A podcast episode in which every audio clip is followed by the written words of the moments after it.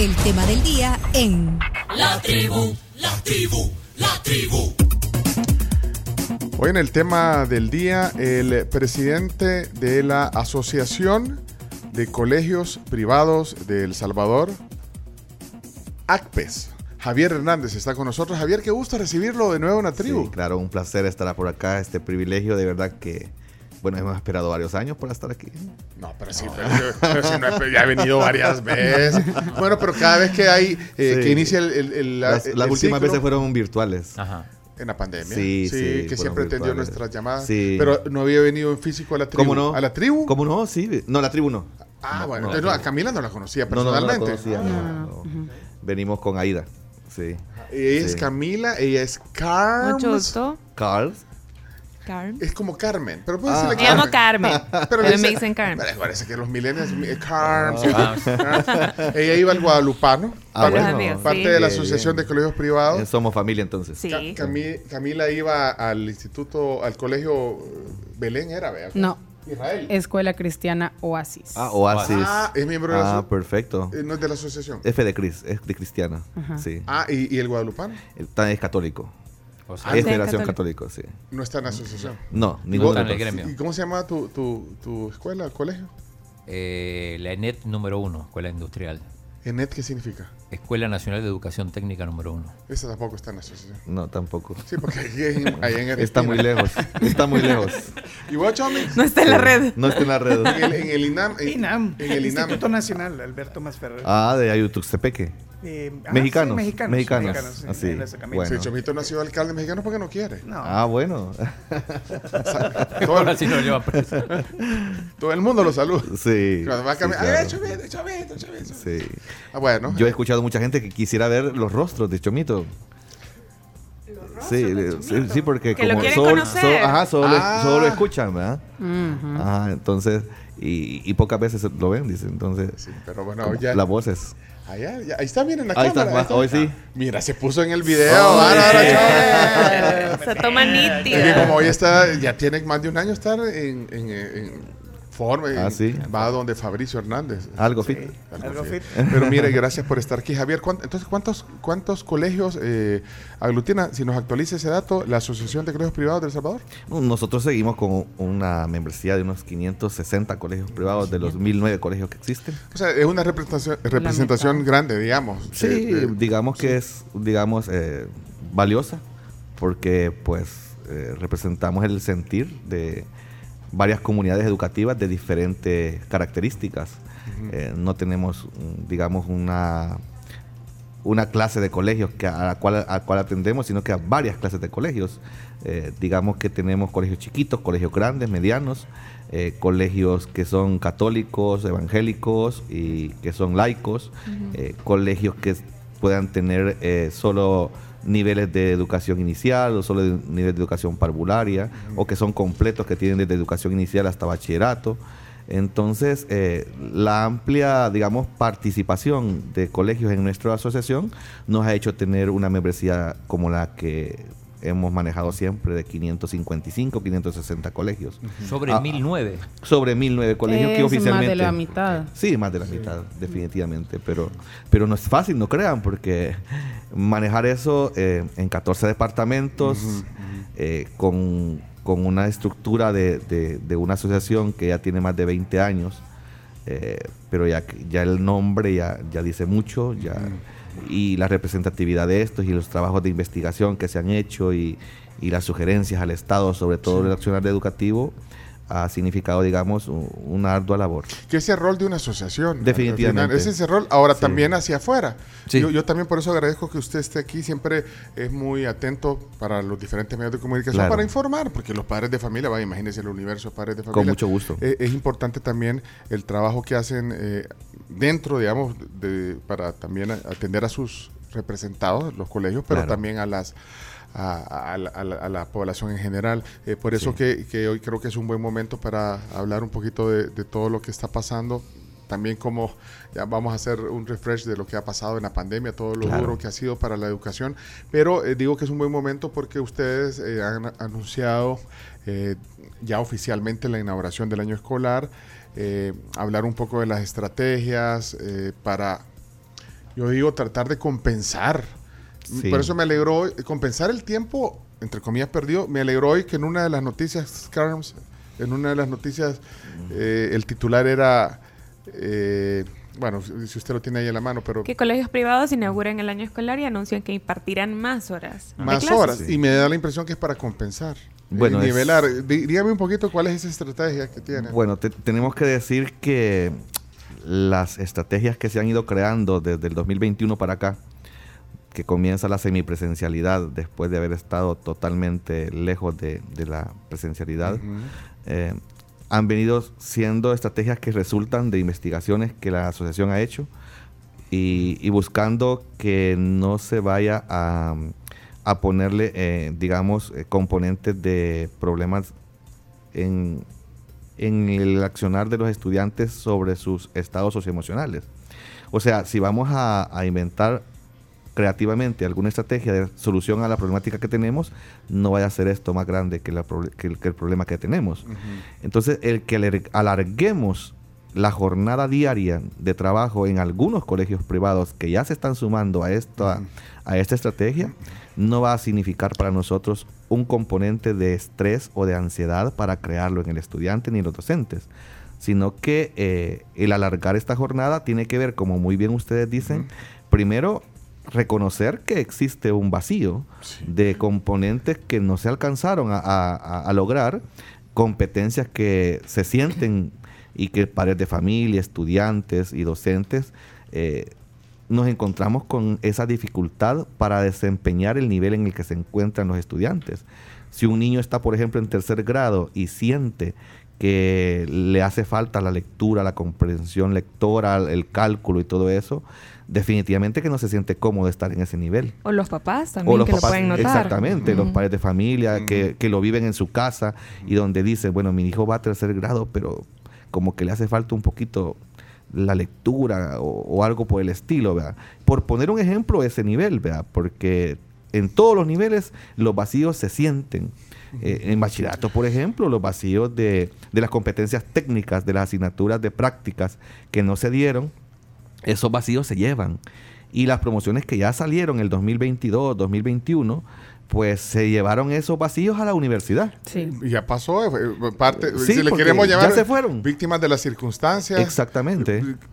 Digamos, si lo queremos ver de esa manera, Es pues correcto. lo que dejó el COVID y Lo que dejó. Y también hay Ah. que decir que en la universidad también pasó lo mismo. ¿Cuántos han egresado en el 2020, 2021, Yo. 2022? ¿Verdad? y aquí. Y, en la universidad... víctima, este, es otra víctima. Camila. Sí, fui víctima. Sí, entonces todos esos vacíos que se identifican, de repente el sistema ha creado lo que más ha podido, con lo poco que ha tenido, salir al paso. Pero no ha sido la solución, digamos, Bueno, para ello. Yo, yo veo bien que se reconozca que hay que reconocerlo. pues, Sí. o sea, tampoco podemos... Sí. eh, hicieron el esfuerzo. Claro. Tan- todas las instituciones, bueno, el, el mismo Ministerio de Educación, los colegios privados, Sí. las universidades, pero, pero no fue suficiente. Entonces hay que reconocer ese vacío. Algunos ya se fueron con ese vacío. Sí. Y ahora lo que quieren hacer es tratar de compensarlo. Usted dice que no que no quieren generar un estrés y que ni en los alumnos, ni en los papás, ni en los profesores, pero entonces que va a implicar, eh, digamos, esa Bueno, a- estrategia de alargar y tratar de compensar ese eh, o nivelar eh, ese, ese falta de conocimiento por el tiempo perdido. Primero tiene que ¿Qué ver con la iniciativa creada en la institución, en donde pueda, digamos, eh, la organización, las autoridades, eh, crear el proyecto que pueda convencer a los padres de familia de que puedan, digamos, aceptar que su hijo pueda estar una hora más en el colegio. Ah, ok. Entonces, Una hora eh, más. esa es la, la propuesta. Esa es la propuesta. Una hora y más. Que, así es, y que esa hora más signifique el, el que el colegio pueda crear las condiciones curriculares y extracurriculares para poder, eh, digamos, eh, solucionar la problemática encontrada en cada estudiante de acuerdo a sus deficiencias que puedan haber o déficit de aprendizaje. Porque dice primero los papás deben de entenderlo. Deben de entenderlo porque si el padre de familia no acepta, no es obligación.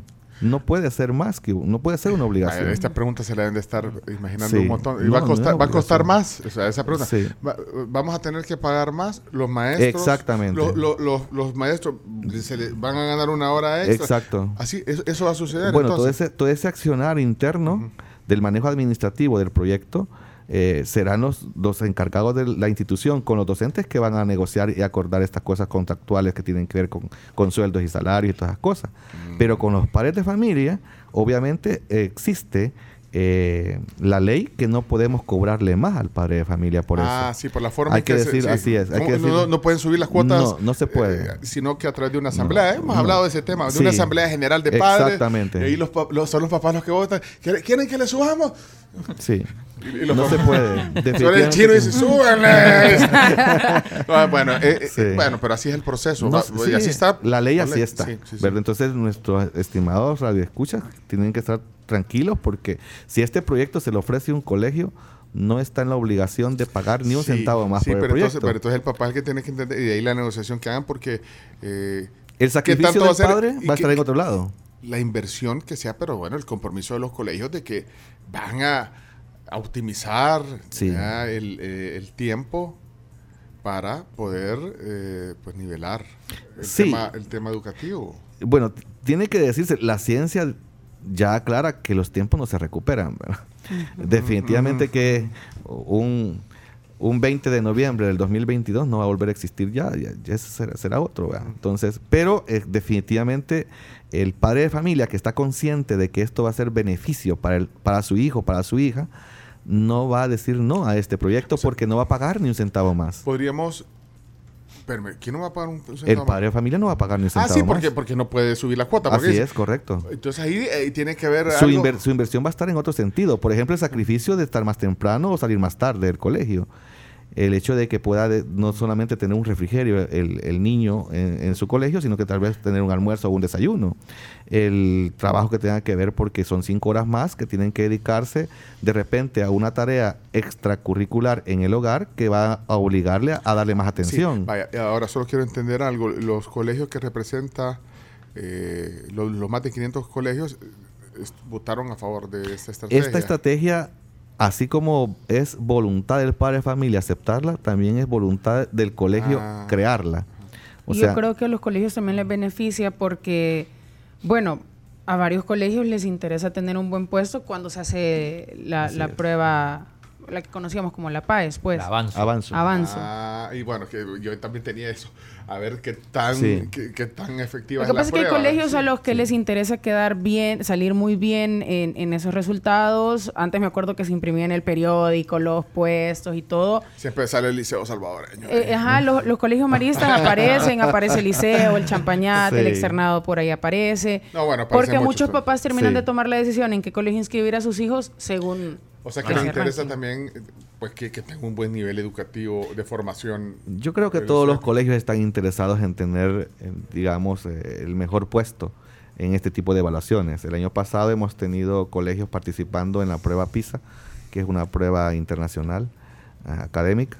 Y, y este año acabamos de terminar ya de recibir, en esta semana prácticamente terminamos de recibir los resultados por institución de la prueba Avanzo que se dio el año 2022. Ajá, que esa es la que sustituyó a la, A la PAES. Y, y la eh, PISA La PISA es internacional, es una prueba de competencias internacionales. ajá, también, se, Eh, también se sí, toma en cuenta. Se toma en cuenta porque eh, ahí no es censal, es una muestra que se toma de algunos colegios y de algunos centros educativos públicos Mm. que participan eh, con otros países. Y la competencia ahí está en cómo el país sale frente a otros países en estos resultados. Mire, para, bueno, entonces ya me queda claro que también los colegios, las instituciones, pues no, no se van a ver obligadas a, hacerlo. No, algún puede pero, su pero estrategia. sí tenemos que ir creando, Pencho, que esta estrategia pueda ir como, como contagiándose a otros colegios para que la puedan tomar. Porque no es la única estrategia, también nosotros estamos encaminados a que el segundo y tercer idioma comience a ser como una práctica normal en los colegios privados. Me encanta. Sí, y, y también la tecnología que se pueda sumar, no solamente con la informática y la computación que conocemos, sino con otros tipos de tecnología de información y comunicación que podamos, este, digamos, integrar al servicio del aprendizaje. me, me llama la atención lo del segundo y tercer idioma. ¿Y, y cuál es el estatus? Porque, bueno, estamos hablando de colegios privados. Sí, No- No, correcto. estamos hablando de, de instituciones públicas que, bueno, ahí habría que preguntarles a las autoridades de, de educación. Pero Por favor. Sí, porque, bueno, eso, pero, pero mm, ¿cómo hace una evaluación de ese, de ese cumplir eh, que los bachilleres de estos colegios privados salgan que no son los bilingües, ¿verdad? porque este es otro, es, es otro tema, que los bilingües que se conocen, Bilingües son pocos acá en el país. No son ni 40. Diferentes, que son los que llevan incluso el, el calendario Internacional. internacional que comienzan como en agosto. En agosto. Sí. Están a medio año ahorita. Y terminan en mayo, junio. Vaya, porque ahí, ahí eh, estamos hablando de los Correcto. colegios eh, salvadoreños, privados, que van a comenzar ya en estos días, entonces a eso me refiero. Entonces, ¿qué, eh, ¿cuál es el estatus? O sea, ¿cómo salen? Eh, ¿Salen bilingües? Los bachilleres, Los bachilleres, ¿salen con, sale- por lo menos con el inglés al- a un buen porcentaje? ¿O, o cómo lo podría evaluar usted? yo creo que tenemos que revisar, eh, digamos, el nivel de inglés que cada colegio trabaja de acuerdo a sus recursos. Hay colegios que no son necesariamente bilingües de calendario internacional que trabajan eh, esta asignatura de- el- del inglés. ¿De inglés? Eh, lo trabajan desde parvularia. Entonces un niño que tiene nueve años, 10 años de estar recibiendo inglés, definitivamente que cuando sale de bachiller de ese colegio, sale con, con el inglés como su segunda lengua. Yo me gradué hace como 35 años, ya hasta perdí la cuenta. Bueno, por ejemplo, en mi Eh, y colegio- Recibíamos, Ajá. recibíamos inglés desde, desde preparatoria. Correcto. Y, pero yo le voy a ser honesto, no, no, no, o sea, solo con la formación de, de, de la materia de inglés en colegio no nos salíamos, no salíamos bilingües ni, o sea, Yo creo No que yo creo que ahora eh, Pencho la entonces- cosa es distinta. Cuando cuando usted recibió creo que Ajá, es- porque era- ibas a era contar otra Es que mi colegio, por ejemplo, no tiene el calendario bilingüe, Ajá. Pero la educación es bilingüe porque todas las materias me las daban en inglés. ah, correcto. ah, eso es distinto. Sí, Espérate, Oasis, pero- Oasis es así. Espérate, es que vos estás Pero en es un oasis. Sí, es oasis. un oasis, Espérate, oasis. Pero vos ibas en el calendario entonces de, de- normal, yo entraba a Sí, finales de enero, inicios de febrero. ¿Y tú consideras que hi- hiciste todos los, los años ahí? Sí, de tu desde formación. prepa. Pero me de perseverancia. Sí. Uh. Bueno, no daban medalla de perseverancia, no sé, no me acuerdo cómo le llamaban. Pero mira, pero saliste, ¿en- ¿en qué nivel consideras que saliste eh, o, o tomaste otros cursos? eh, no, en- nunca recibí clases de inglés y Y saliste, sí, o la, sea, la traductora oficial de es la traductora, o sea, ¿no tomaste ningún otro curso después? no. Ah, pues saliste bien. O sea, salí, Bien, hice el Oasis. TOEFL, Salió en 80%. ¿Hiciste el qué? el TOEFL. TOEFL. TOEFL, sí. Oh. Es la TOEFL. prueba. Oh, TOEFL. Oh, wow. Oh, wow. Es que, le- ahí le- es que en el oasis es, es- es- lo es que, auto- lo que al australiano. menos intentaban, porque a ver, las materias, o sea, tus libros eran en inglés, el Ya. profesor hablaba en inglés y tenías que vos hablar en O inglés. sea, matemáticas te daban en inglés. sí, yo eh, divido al todo. revés. Ah, Ajá. va, pero Por eso entonces, no sale fue- la cuenta. pero entonces una, Sí, una como decía, La casita es al revés. Ustedes la como, o sea, ustedes hacen como para abajo, yo la hago para arriba. como dice Javier, entonces, claro, cada Es de colegio, tiene cada la colegio opción. tiene su opción y algunos pues son más completos, otros menos, pero el inglés está presente como segunda lengua. Por eso, pero usted Entonces- estaba, cuando entonces le interrumpí, algunos- usted estaba diciendo sí. que comienzan desde el principio, desde, desde preparatoria o primaria, a recibir inglés. Entonces, asumiríamos de que van a ser bilingües, pero no necesariamente, no lo sé, depende, Es que la- depende si solo es la clase inglés o le van a dar materias Y en también inglés. hay que tomar en cuenta eh, las habilidades de cada alumno.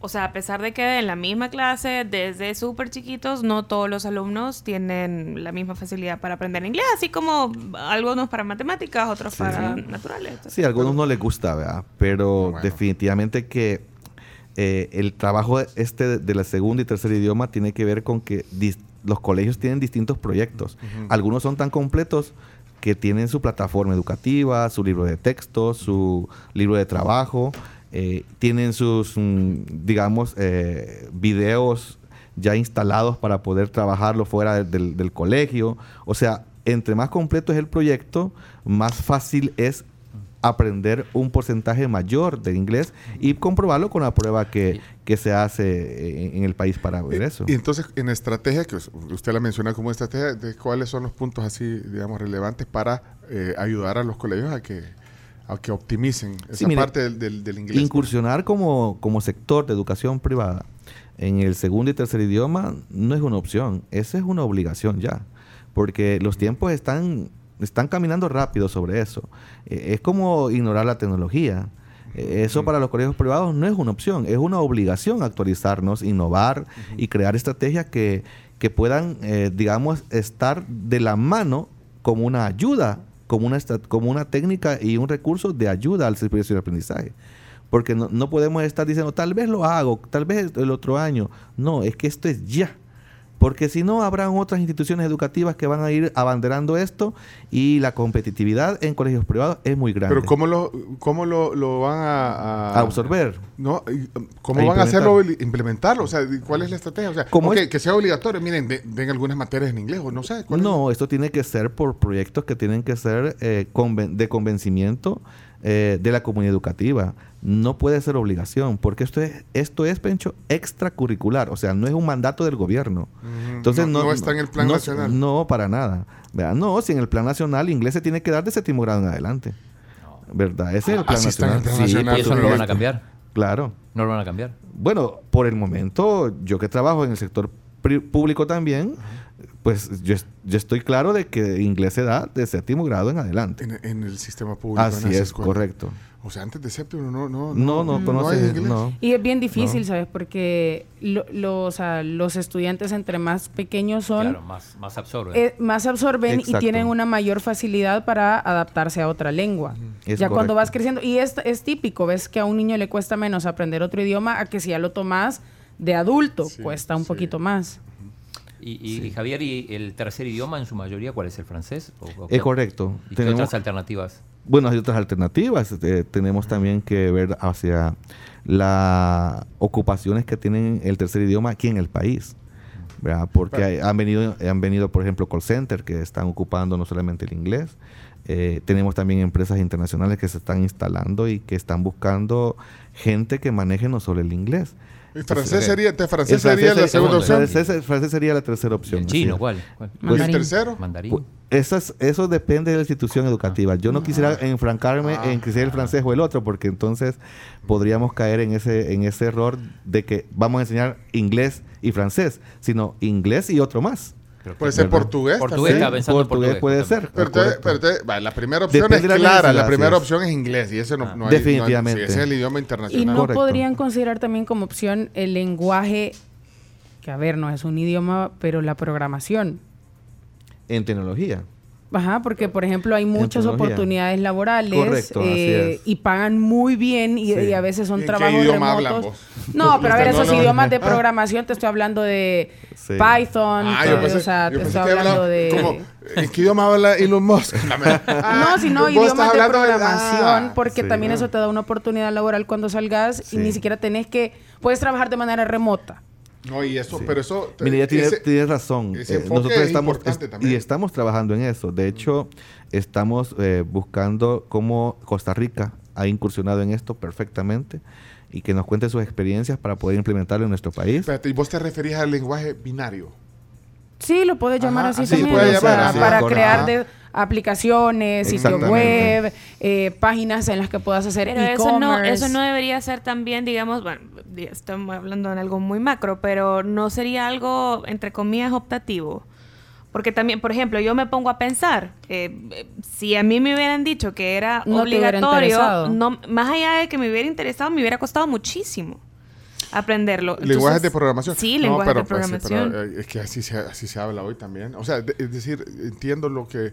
Como- el enfoque Creo que, es más, creo que es más válido eh, que en tu clase de computación, eh, no sé si así se llama todavía, te enseñen mejor a manejar programas de uso diario como Excel, Excel. o sea, toda la, la línea de Office, por ejemplo. Excel todavía se usa. Excel Sí. todavía se usa. Es el Office. No, es a ver, obsoleto. manejar Estoy Excel es... molestando porque O sea, de grandes, Ya no- ¿sabes qué? O sea, la, sí. la- El teléfono fijo el todavía TEC sí. de Monterrey tiene hasta una especialización, un técnico En en Excel. Excel. Mire, oficial. Ahora, hojas de cálculo les llamaría yo. O, o es Excel el rey. Mm, sí, hojas de cálculo, Pero es que- digamos. es que, espérate, aquí estamos metiendo, aquí estamos Ya hablando. veo, ya este veo. es un 40 y 20. Sí, Estamos sí. en un 40 y 20. Bueno, pero no, pero cerrado el paréntesis, eh, Sí. esos enfoques Sí. deberían de ser prioritarios. La idea, esto. la idea es la siguiente, miren, eh, si, si vamos a producir un bachiller en el país, mínimamente tiene que tener un manejo de comunicación excelente. Y no tiene que ver solamente con el, con el lenguaje español que manejamos. Tiene que ir más allá de eso. Lo segundo que tiene que tener es eh, una capacidad sobre también ventas, comercialización, porque todo el mundo está buscando vendedores. Y, y- y eso es sumamente indispensa- indispensable. Debería ser automático. Es que, ¿saben lo, que yo me quería referir? O sea, yo creo que ya poner en un currículum. Ajá. manejo paquetes de Office. O sea, Sí, eso Sí, no da, debería, ya no da. ah, Muy por eso, debería, no, debería de ser ya Más avanzado. no, pero automático, eso ni se pregunta. O sea, Sí. decir, ese sería Digamos que sea lo parte ideal. de ya, ¿verdad? Lo ideal. Así o sea, es. ni siquiera poner si, si- si es un nivel de inglés. Usted salió de un colegio de- del sistema de El Salvador. Ya voy a asumir que usted habla más del 70% inglés y, y maneja todo. Pero es que no lo, le puedes, no lo puedes si- asumir así porque el sistema no te lo obliga a hablar. Sí, por Ese eso, es el eso estoy hablando de que eso sería Debería lo ideal. ser lo ideal, correcto. así Que el es. sis- porque yo creo que en otros sistemas educativos del mundo eso, o sea, no están Sí. preguntando si sa- salís con, salís con un idioma más, no importa dónde estés, Pero es una, debilidad, es una debilidad que la región también tiene. Sí. En muchos países, Honduras, Guatemala, eh, el- en las mismas complicaciones están, que casi compartimos los, los programas curriculares que tenemos. Pero en el tema de nosotros como sector educativo privado, no podemos quedarnos quietos en ese sentido y tenemos que ir caminando, platicando con el sector privado que, que son quienes contratan a nuestros Sí, bachilleres sí, y que nos digan qué es lo que necesitan. Miren, eh, aquí eh, pueden haber un montón de, de- de cosas que, que- que tienen que ver, que tal vez son más de fondo, que bueno, ya porque aquí estoy leyendo algunos comentarios eh, que, que sí también quisiéramos eh, eh, poner en el tapete, pero aquí desayunamos tipo 9. Ah, está bien. Y, y le dijimos que debíamos desayunar. Sí, por Espero supuesto. que no haya desayunado. No, para o nada. dan- o sale desayunado de su no, casa. no, para nada. Yo Bueno, como afuera. Vamos a desayunar de la de la Pampa. Eh, eh, y en lo que vamos a leer también algunos comentarios. Tenemos un segmento más, pero no sé si quiere un unas tostadas. Quiero ver qué más estoy viendo. Ya vino la Pampa. Hay unos huevos pochados, son los que traen. Sí, eh, tenemos omelette eh, Ah, con vegetales, huevos benedictinos, huevos con loroco, tostadas a la francesa y también desayuno a la pampa, todos con su juguito y sus acompañamientos. Riquísimo. Siempre que salgo fuera de San Salvador, busco la pampa. Para desayunar y bueno, y para comer, Para para, almorzar almorzar. y cenar. ¿Qué pide? Vamos a ver si se, ¿Qué pide cuando almuerzo? A, mí, a mí me fascina la carne esta del punta de qué? La, La punta de punta la de la peña. peña. Eso, eh, ya igual sabía. de Igual de no, es que ahí voy, me cuesta Sí. elegir otra cosa del menú de la y es Pampa. que ese, voy chile, a lo ese seguro. chilito que le ponen es riquísimo. Esa Es salsa. que la salsita Sí, la es salsita la la buena, peña, con sí. la cebollita, Ah, pues, exacto, riquísima. sí. Javier, Javier sí sabe. Eh, sí. sí. Y esa salsa. Mire, y- he ido la de Sonsonate, riquísima, la de San Miguel, eh, Los Planes, El Carmen, Constitución. Es que le toca. Sí, las le toca dar- y no, la porque que le toca también. La que está de la embajada también es riquísima. Sí. Sí. Solo que a veces cuesta, encontrar parqueo porque se Es llena que es de las más, es de las más famosas. Sí, la más famosa, sí. De hecho, también porque eh, justamente su sucursal de Santa Elena, que menciona Javier, tiene desayunos todos los días, o sea, de lunes a domingo, de 7 a 11 de la mañana. Sí. ¿Cuál será entonces ahorita de los desayunos? De los que hemos mencionado. Cualquiera es bueno. Pero quiere. eh, come. Los huevitos con Sí, claro. ¿Quiere carne? Puede ser con oroco. Hay uno que trae Hay uno carne. que trae carne. Carne no, ahorita no. Ahorita- Ah, ¿Oroco con oroco? Sí, está bien. Trae perfecto. platanitos también. Bueno, Sí, vienen. eh, Excelente.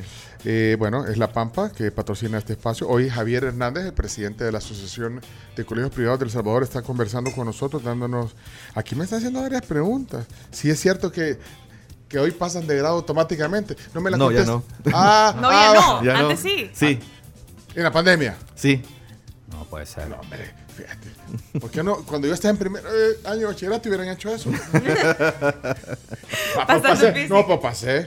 Va que tuve No, que ir a, yo- tuve que ir a Yo reponer tuve como- que ir a clases de física porque yo. ¿Ah, sí? Por eso le decía A yo. la- reponer física. Como- No, ocho a reponer materias, no, pero sí a clases de refuerzo Gracias. para poder pasar la materia con 7.1. Va, pero ya no, vaya, contestó. Buen provecho. Miren, voy Muchas a mostrar gracias. aquí.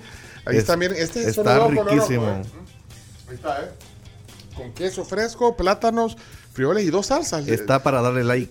No, pero, pero qué gusto desayunar con usted. Vamos a Muchas una, gracias. a una pequeña pausa. Tenemos algunas preguntas pendientes eh, con Javier. Y si ustedes tienen algún comentario, WhatsApp. ¿Qué pasa? Gracias. 79, no, WhatsApp. WhatsApp, boy. No, hombre, WhatsApp 7986-1635. Ahora, y si alguien quiere llamar al fijo, el Chomito ya lo descolgó No, porque ya. se aturdió hoy en la mañana el Chomito cuando diste el número fijo. Bueno, dimos. Yo también me incluyo ahí. No, vos lo diste. Sí, caímos en la- Ya regresamos luego de la pausa. Bueno, recuerden, queridos amigos, que ustedes pueden conocer sus movimientos de dinero en minutos. Esto a través de la app de Banco Agrícola. Consúltalo cuando quieras en tu celular, banca móvil. Descarga ya la app. Bueno, señoras y de verdad que agradecemos a La Pampa. Hoy, hoy, hice el curso de llevar... ter- Iba a llevar cuatro, pero no quisieron. Aquí Alison me dijo que no. Sí, con No. Pencho le dijo, cálmese, se le puede caer. Sí, con tres casi. No, entonces porque yo tengo la habilidad de llevar cuatro platos en, en, eh, en este servicio. Entonces, hoy, bueno, traje tres. y- Solo porque me quitaron el de Javier, que se lo iba a traer. Pero buen provecho, Javier. Gracias, muchas gracias. Riquísimo gusto- desayuno. No, y qué gusto tenerlo aquí. Eh, Saben, bueno, este es el último segmento ya de la plática, el tema del día, tema del día, educación. eh, y- uy, me, me agarró la corriente por. Uy, ah, no, mentira, no me agarró la corriente. Mire, eh, no, lo, lo iba a decir, bueno, estamos hablando sobre, es el presidente de la Asociación de Colegios Privados del Salvador, sobre el inicio de clases, eh, y tenemos algunas preguntas eh, que nos han quedado aquí. Bueno, una que dejamos cuando veníamos era que ya no, hay- ya no hay eh, pasar de grado automático, porque eso se dio en la pandemia, pero también fue parte como de eh, lo que hablamos al principio, pues imagínate qué puede esperar si, Nadie hubiera pasado. si hubieran hecho los exámenes como... Tanto así, nadie hubiera. O sea, a ver. Sí. Mire, como este es un país especial, vea, por nuestro presidente, ¿verdad? Aquí suceden cosas especiales. Eh, Eh, yo, eh, yo ya, yo sentía, yo ya sentía que el presidente decía que el año 2020 iba a ser un año en el que no se iba a promover a nadie ni se iba a reprobar a nadie. Yo sentía que casi lo iba a decir. O sea, que lo iba a poner en pausa el año. Exactamente, yo- yo Ah. sentía que eso podía pasar. Y, y hubiera sido, por un lado, beneficioso eso, porque la promoción automática tampoco ayudó. Porque eso significa que como que, como que en el 2020 todos los grados cursados eh, sirvieran para aprobarlos, pero que en el siguiente año resentir esa aprobación iba a servir para frustrar al estudiante. Porque imagínense quien estudió primer grado en el 2020 y encontrarse con las exigencias de un segundo grado en el 2021, solo imagínense su hijo cómo sufre ante esa realidad. Entonces, eh, yo ya sentía que iban a dar como esa línea de trabajo, pero lo que dieron fue promoción automática. Y lo dieron para el 2020, 2021.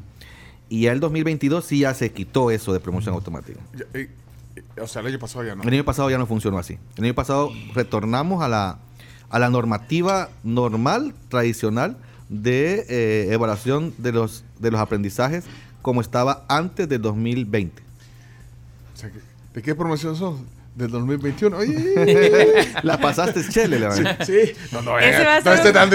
Ese es un comentario de- del padrino que lo ve en Navidad una vez al año y le dice, ¿a qué grado pasaste? A tal. Ah, o sea que sos promoción. Ah. No, no, o sea, no, pero bueno, aunque suene En un poco todos los en- niveles, en broma, en pero, todos pero los niveles serio. educativos tuvimos esa complicación.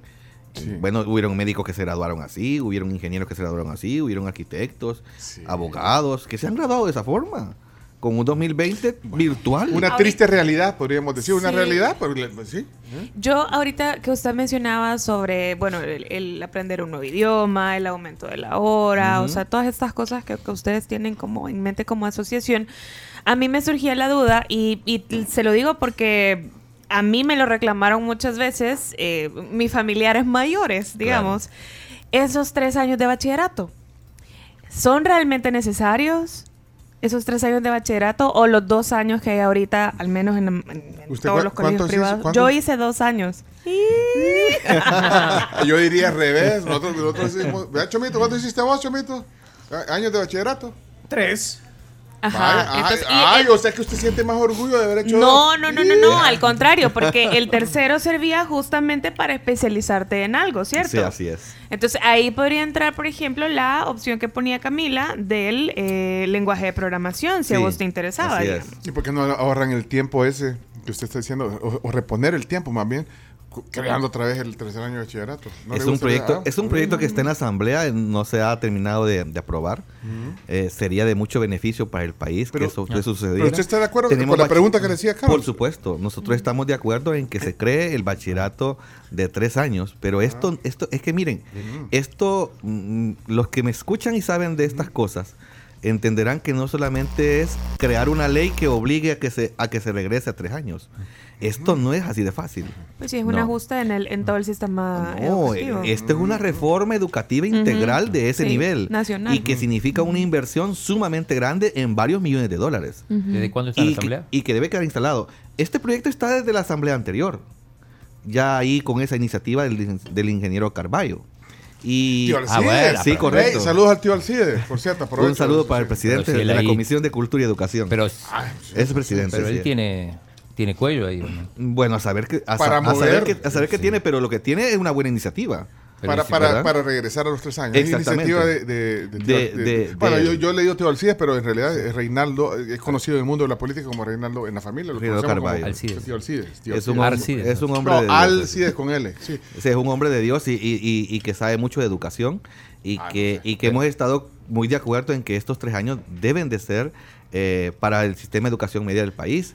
Pero es, es que no es, no es No- fácil. No, es fácil eh, hacer ese No, retroceso. no. ¿Y ¿Desde qué año se acuerda? Eh, ubíqueme. ¿En qué año quitaron el segundo? Pues, Usted- 97.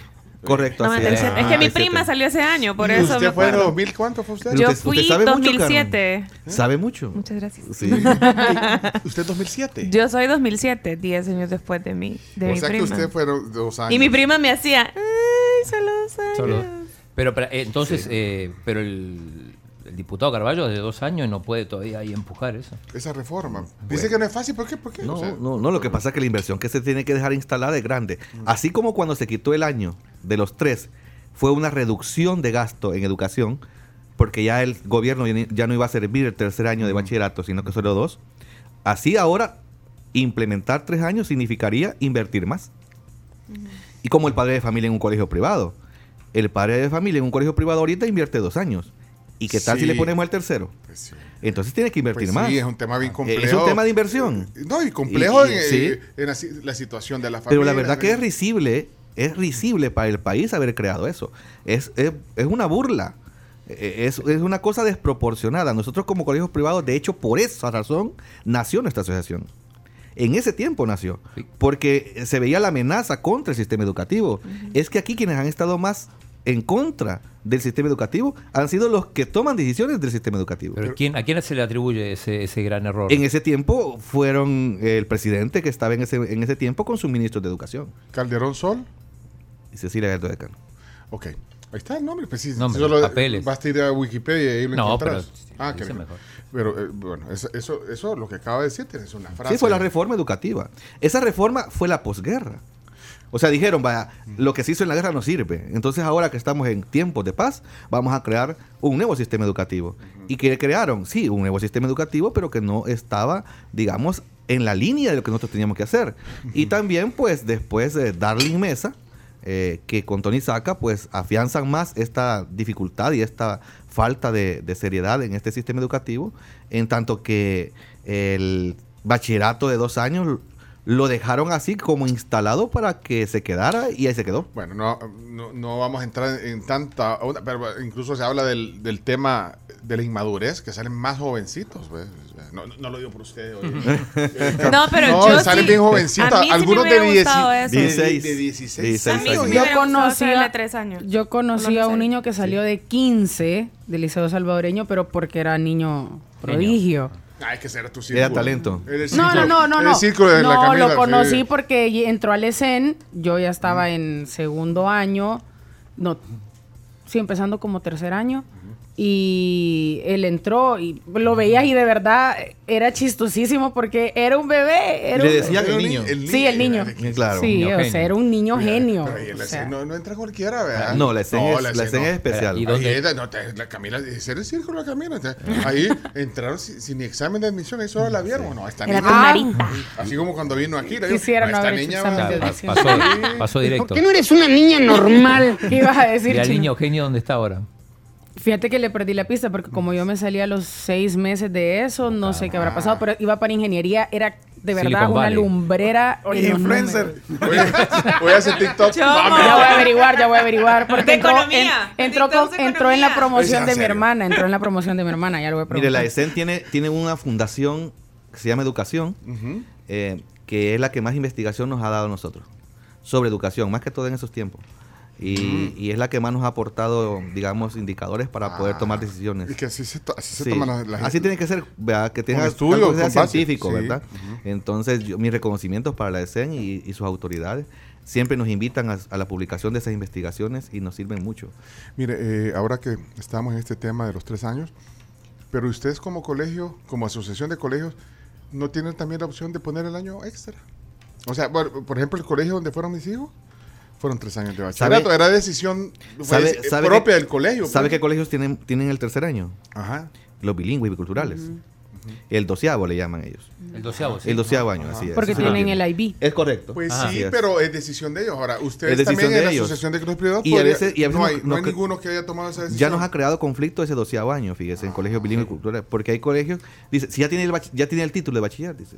Entonces, ¿para qué va a ser otro un año más? Entonces, pero ese año más es por los, los convenios que tenemos, los colegios privados bilingües y biculturales, con otros países. Entonces, tenemos que mandarlos con doceavo grado, Sí, no con sí, onceavo. Sí, porque ya, ya en el segundo año ya tenés el título de bachiller. Ya pasó la prueba de avanzo, ya tiene su título y todo eso. Pero en realidad el doceavo grado para todo el sistema educativo es necesario. Eso es urgente. Y yo creo que entre más se tarden, menos competitivo va a ser el país para poder enfrentar, eh, digamos, el desarrollo que viene y que la región se está preparando para ello.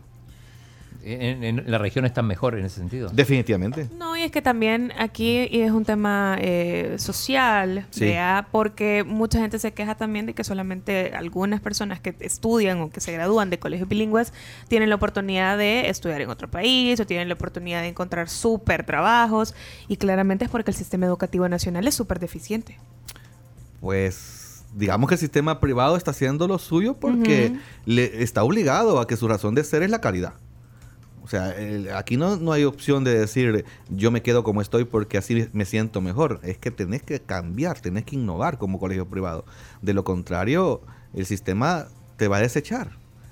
Tienes que estar, digamos, como a, a la orden de, de la innovación, de, de la competitividad, de enfrentar no solamente la exigencia de la empresa privada que va a contratar al bachiller que vamos a sacar, sino también la competencia que tiene con otros colegios privados.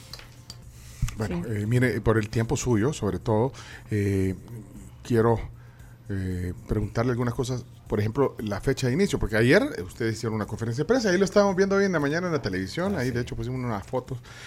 Eh, pero el, el inicio es, digamos, igual para todos los colegios privados que usted representa o, o- No. o ca- varía. ¿Cuándo, No. ¿Cuándo es el inicio? O sea, Nosotros tenemos un 85% de colegios privados que al día de, de ayer ya habían iniciado sus clases.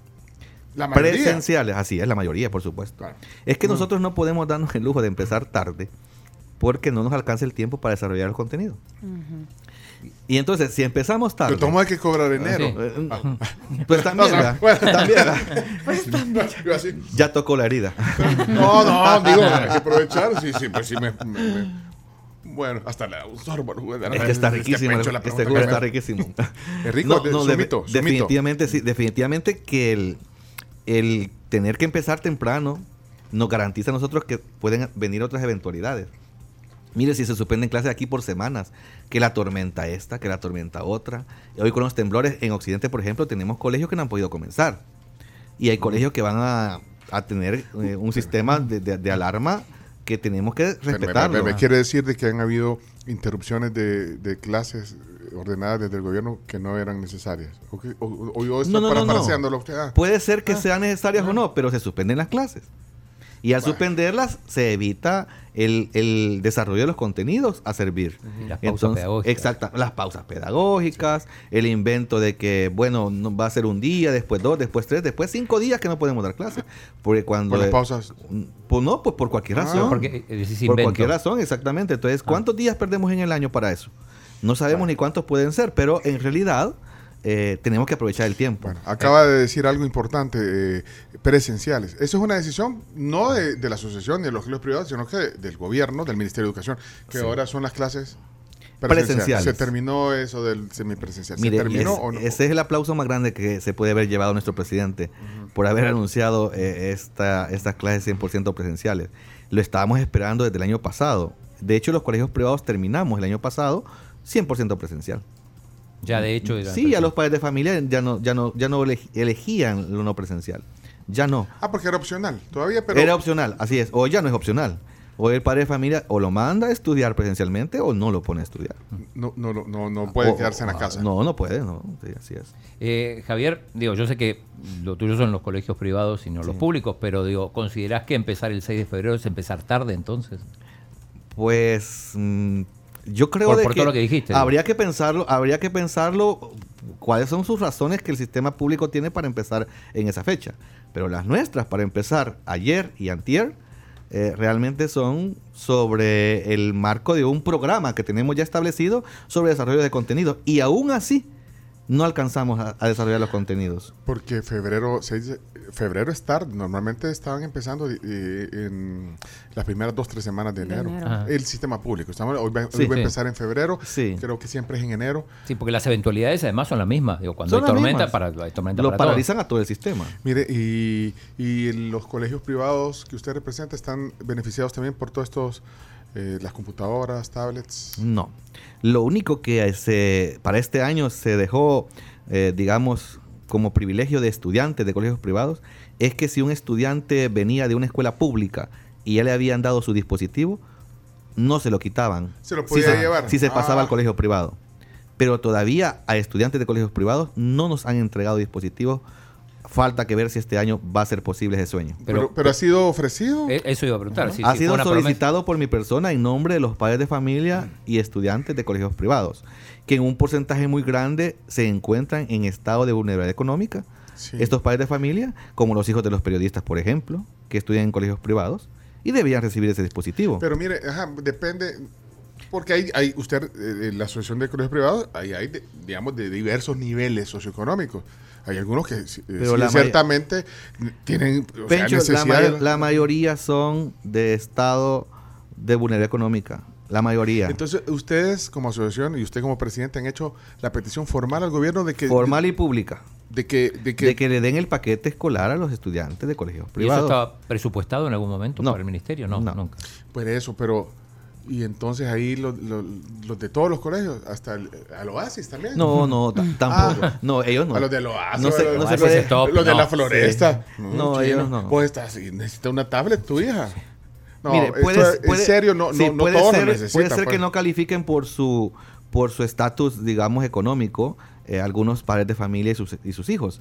Pero en la mayoría de padres de familia y sus hijos sí están en estado de vulnerabilidad económica.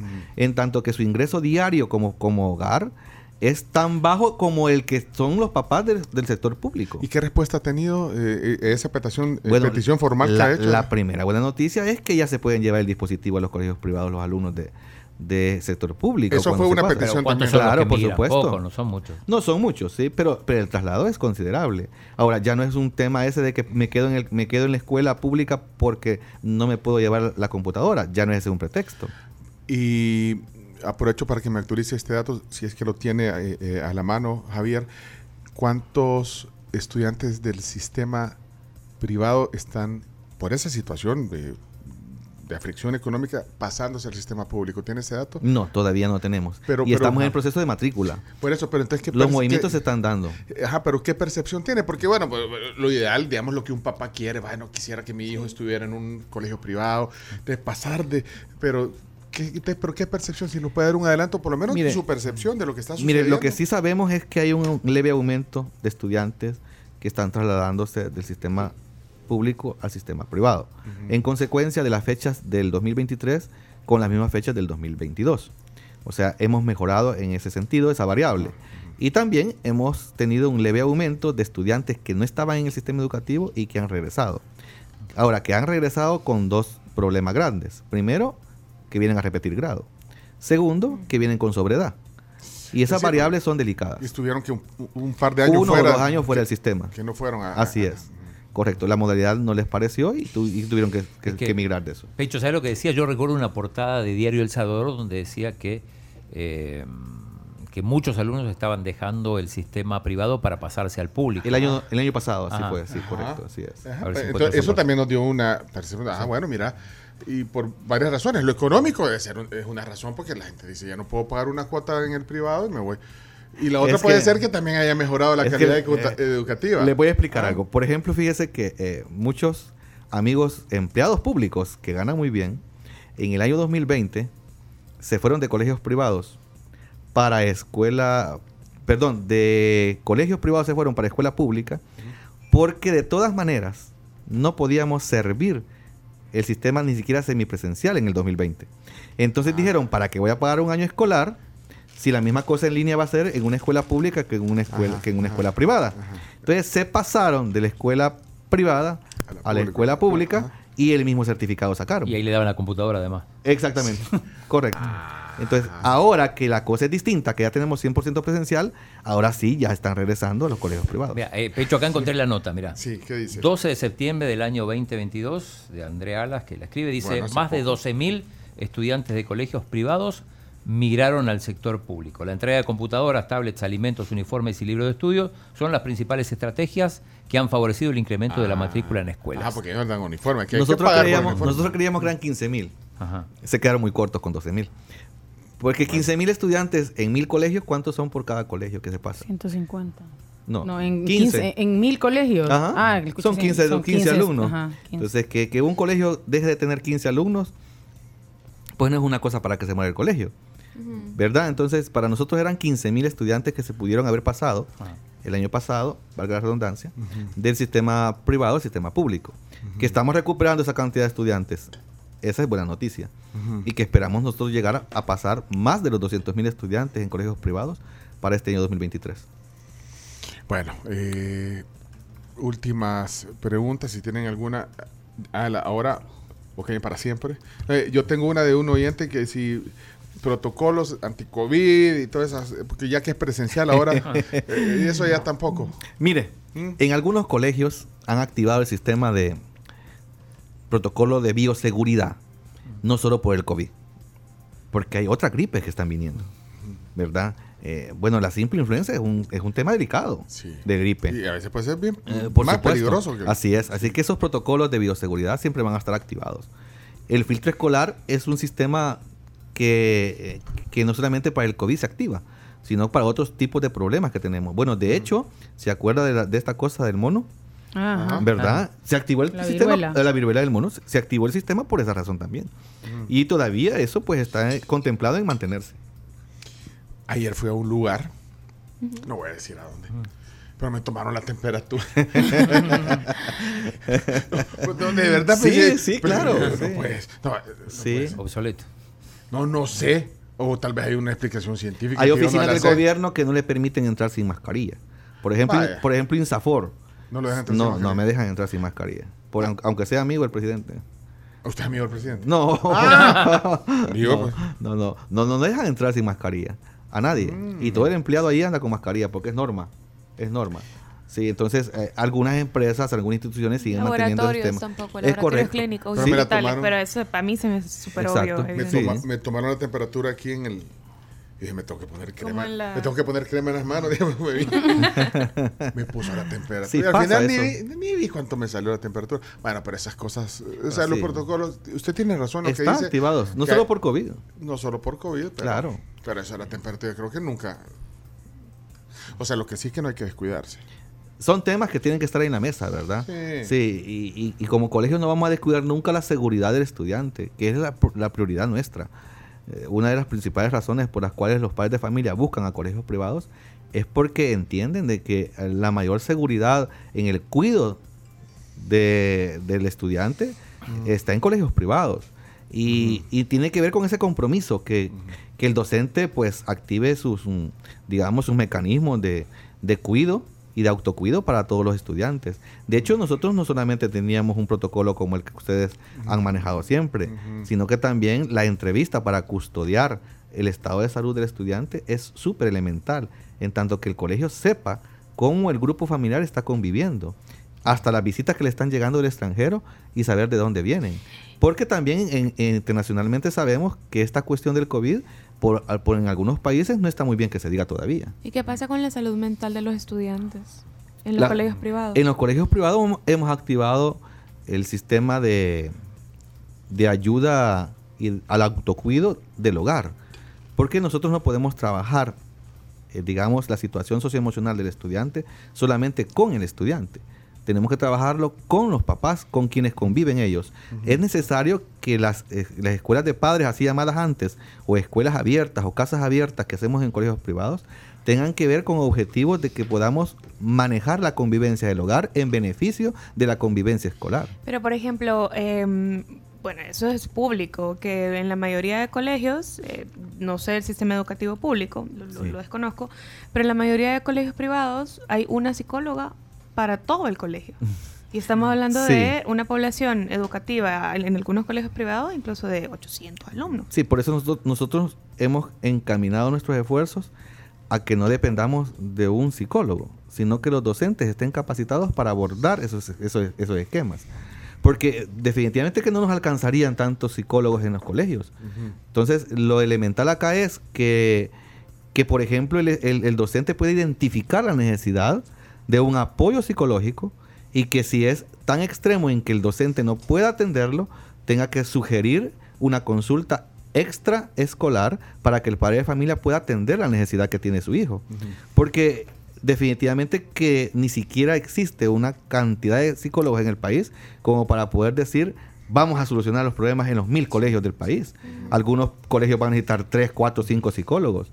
Y nuestro país lo que más tiene es falta de información. ¿Dónde buscaría yo tres mil psicólogos ahorita para emplearlos en colegios privados? Entonces, eh, es una cosa difícil. Entonces, lo que, lo que nos merece a nosotros es que la gente que ha tenido experiencia, y lo, y lo estamos trabajando con muchas universidades, por ejemplo, de México, la UNAM, por ejemplo, que nos, que nos está apoyando mucho en ese, en ese esquema de trabajar las capacitaciones a nuestros docentes, y también otras universidades que tienen que ver con este mecanismo de Europa. La Universidad Europea del Atlántico, por ejemplo, nos estaba apoyando también en esto.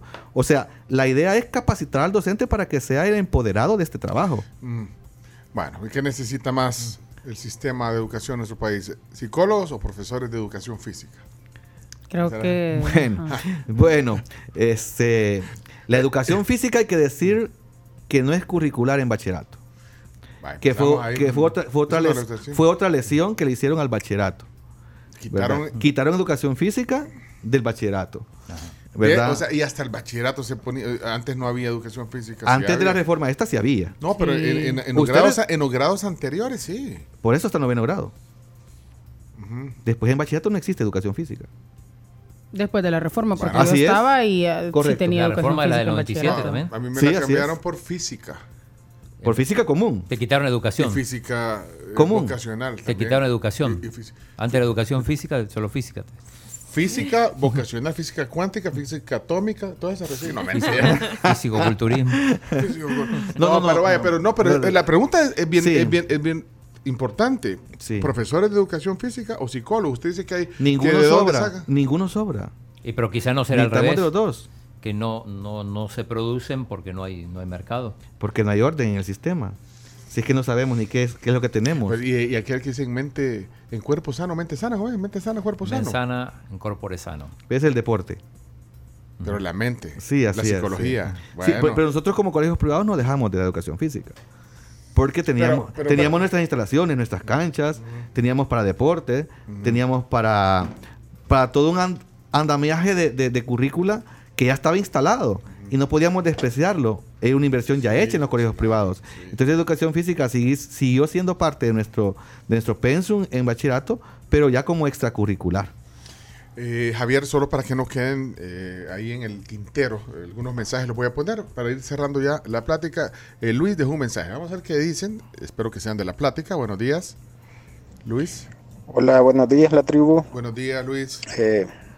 Saludos al invitado. Muchas gracias. Eh, solamente quisiera darle mi punto de vista. Mi Sí. hijo mayor se acaba de graduar hoy en el 2022 del Liceo Salvadoreño y pues eh, hemos estado notando, yo como ex alumno en el 91 del. Liceo Salvadoreño, pues Bárbaro. la eh, marcada diferencia en el nivel educativo que se ha estado impartiendo en los últimos años. Eh, creo que la pandemia sí vino a, a- hacer eh, pues un, solo eh, desajuste en la calidad y la cantidad de, de aprendizaje que eh, se ha estado impartiendo en todos los colegios y eso lo dicen todos los maestros de las universidades. Pero creo que también algo fundamental y algo importante es que el bachillerato de dos años, el bachillerato general, definitivamente no, no es funcional Bueno. no sirve. Eh, están saliendo bachilleres, por ejemplo, cuando Pencho estuvo ahí y Pues yo sí, también, pues sí, eh, los de físico matemático recibían materias, por ejemplo, como eh, dibujo técnico, cosa que ahora ya no se les imparte, llegan a las universidades a, a aprender hasta ese nivel, los que van para ingeniería, Y definitivamente no, pues sí, ellos no saben nada de eso, no saben que son integrales, no saben que son derivadas, no saben nada de eso. Cosa que antes en el, en el colegio se enseñaba en tercer año de bachillerato. De igual manera, los que van a la carrera de medicina salían con conocimientos bastante altos de biología, anatomía y cosas por el estilo. Bueno, ya vio. Nos dio cátedra, Luis. Usted Muchas gracias. sí. Lo Pero- dijo mejor que yo. Me llama la atención dos Sí. cosas. Una que validó, ya vio que Sí. recibimos física. Y Claro que sí. Y lo segundo que me llama la atención es que él compara la, en el mismo colegio, compara su formación Con la de ahora. y de deficiencia. O Sí, sea, por es una realidad también. Sí, pero sabe en, que este- en estos colegios este es- pues, emble- emblemático. Este es un grito en el silencio. ¿Quién nos escucha? Nadie. Nosotros estamos por nuestro lado haciendo lo nuestro, pero quien toma la decisión de que el sistema cambie no ha tomado todavía protagonismo en ese sentido. ¿Y con el ministro te reunís? Oh, sí. El ministro es una persona muy cordial, muy proactiva. Hemos tenido reuniones técnicas súper ¿Quién eficientes es con hoy? él. Pineda. Pineda. Sí, Mauricio Pineda. Entonces, eh, eh, de hecho, este, que él anuncie 100% presencial las clases este año, pues una, cosa- una gran cosa. pues, Pero, faltan otras noticias. Que. Sí, claro. Aquí hay otras. eh, La más- educación física para mí es importante, pero ya, ya como que casi que no hay, ¿verdad? E igual que la música, ¿verdad? Yo creo, no sé si de ahí los, los bilingües lo toman como extra nada más. Para mí es de importancia, pero igual ya, ya están agonizando como la educación física. no está en, el- la música no está en ninguna currícula. En los colegios sí lo tenemos. No, pero no, en, en, la- en la- en- en la no, nacional. antes estaba en estética, ¿se acuerda? Sí, yo. Sí, en Terrible esa estética. ¿Se acuerda de esa No le materia? gustaba estética. Sí. Pero si en estética Que se miraba todo depende, eso. Yo Depende era cómo- malísima en estética. Es ¿Qué que es depende eso? qué le daba. Sí, depende de quién le daba, ¿verdad? Sí, y, depende, y, depende del contenido. Sí, estaba en estética. Estética era música. Estética, era sí, arte. Yo tenía Música, ¿qué música, aparte. Sí, tenía Ajá. música, Ah, tenía aparte. danza. Esa salía de- Claro. También tenía danza Tenía aparte danza, de ajá, estética. correcto. Danza era parte. Sí, Sí, sí, estética así era básicamente la técnica como de dibujo libre. ¿Cómo Entonces, se llamaba? Y La directora, la, la, la, la Sor. eh, Graciela Cancino. Era era- en ese Y no le momento. gustaba Cancino. Carmen. Eh, estética no. ¿Sí? No. Música y danza sí, pero estética realmente no. Mis materias favoritas siempre fueron letras. Esa es la verdad. Estétrica, decía. Estétrica.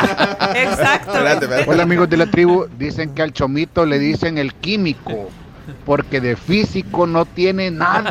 No. En serio, al menos el colegio que a mi hijo sí le dan educación física y es más, le dan hasta natación.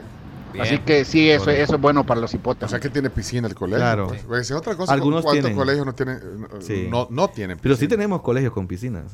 De hecho, Sí. tenemos uno en Ciudad Arce. ¿Les puede parecer raro? Que tiene piscina olímpica. ¿En serio? Wow. Sí. O sea, 50 El colegio Arce Geriel. ¿El colegio cuál? Arce Geriel. Sí.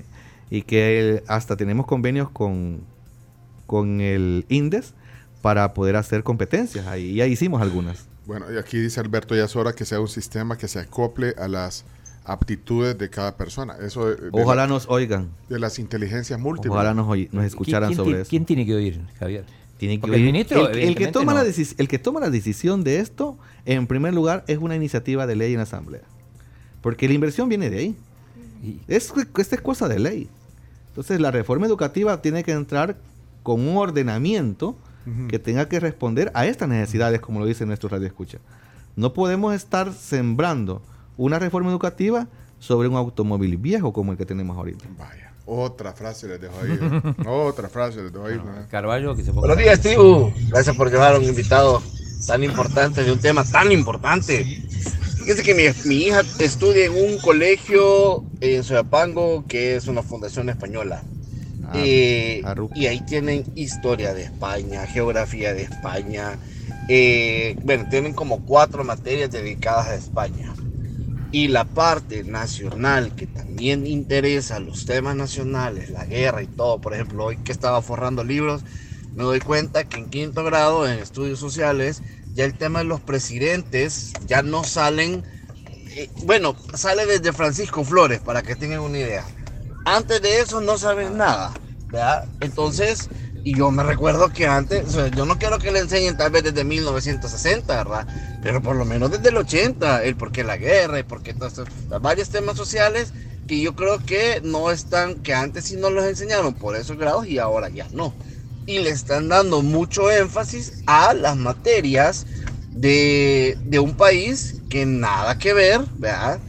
Eh, porque ese es el plus que te da. Mi hija puede irse a España y se puede irse, irse a una universidad de España y la toman sin problemas, ¿verdad?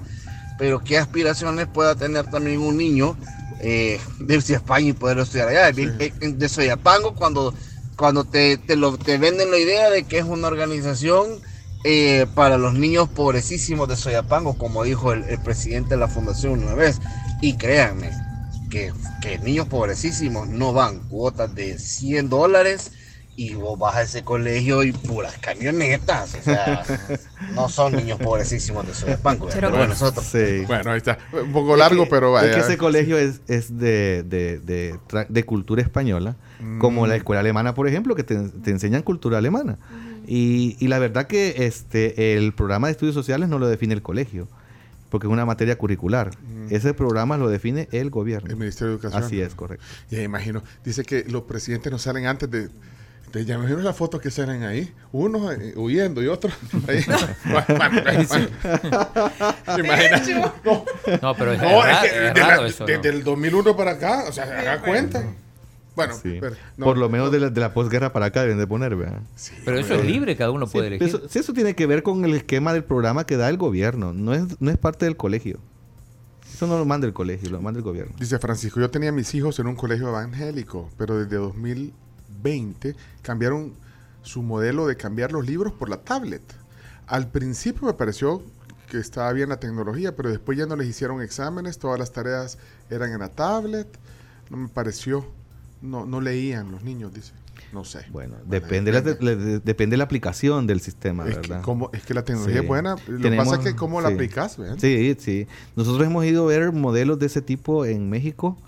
Recientemente fuimos a Morelia a ver un, un sistema de trabajo de esa forma y súper, digamos, de calidad el trabajo. Carísimo sí lo es, porque cuando se, cuando se habla de tecnología hay que hablar de varios miles de dólares. Carísimo, por. Definitivamente. Bueno, pero la- la inversión Pero la es inversión importante. tiene que verse, así es. Así Pero mire, pero ¿qué tendrá que ver eso? Eh, Me llama la atención que dice, ya no escriben los niños. ¿eh? Entonces ya no escriben, y ya no leen. Bueno, en tablet pues, o sea, pero no escriben. No, sí, ahora las estrategias tecnológicas son tan grandes que, bueno, recuérdese que el audiolibro, por ejemplo, está, está creciendo, pero aceleradamente. La gente ya no Entonces quiere leer, no leen. quiere oír. Pues imagínense esa ortografía. o sea, Sí. ¿qué es ortografía? Yo conozco muchos niños que salen a correr, por ejemplo, a hacer, a, caminar, ¿verdad? Salen con su audífono y lo que van escuchando es un libro. Es Ah, un bueno, libro. pero eso es mejor. La, Sí, por il- la supuesto. Ilíada, la Ilíada. Sí. En audiolibro, imagínate. Buenos días, buenos días. Miren, la historia la deberían de dar completa. Sí. Desde la época de la conquista, hombre, para acá. Pero la historia real, no la de bronce, no la que sacaron de los discursos presidenciales de antaño, ¿verdad? De ya de los 20, de los 30, de los 50, que se inventaron un montón de cosas como el indio Tlacat, como que las campanas de la Merced fueron tocadas y que hasta que existe la gallina india, cuando la única gallina india es el chumpe. Miren, historia real de verdad hasta la fecha, para que sepamos de dónde venimos, hombre. Verdaderos estudios. Hoy un atajo de ignorantes No, que andan no. ahí los pobres bichos, hombre. Saludos. Fíjese que yo no soy hijo suyo para que me hable así. No, no, no, no sea grosero. No sea grosero, señor. Esto oyente nuestro. ve. Es que él tiene razón, fíjese. Pero el programa de estudios sociales es el único programa curricular que está esperando ahorita el sistema, que no se ha renovado. Ese está esperando. Ya salió el de lenguaje, el de matemática y el de ciencia. El de sociales está esperando que este año 2023 salga. Ja- Japón, que nos lleva no sé cuántos, bueno, otra cultura. Dice, Japón ya no satura a sus alumnos con todo el conocimiento desde primaria, sino con base en sus aptitudes.